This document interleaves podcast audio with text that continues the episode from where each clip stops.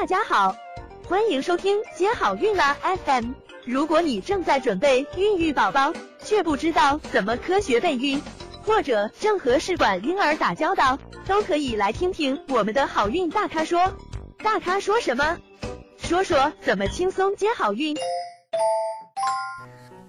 我们先来了解一下反复着床失败的定义，它它的英文缩写呢是 RIF。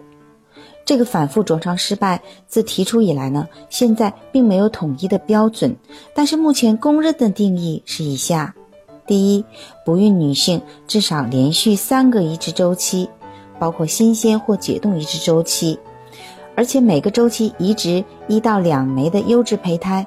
未获得临床妊娠。第二个，或者经历两到六个体外受精胚胎移植周期，共移植大于等于十枚形态学上评估的优质胚胎，仍然没有获得临床妊娠。那这两种符合一种都可以认为是反复着床失败。那近二十年来，辅助生殖技术已经非常成熟了。每个胚胎的着床率在百分之三十到四十，也有的生殖中心呢，把临床妊娠率做到了百分之七十。但是呢，反复着床失败的发生率呢，仍然有百分之十二到三十四。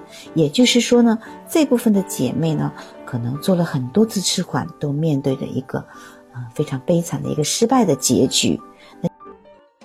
想了解更多备孕和试管的内容，可以在微信公众号搜索“接好运”，关注我们，接好运，让怀孕更容易。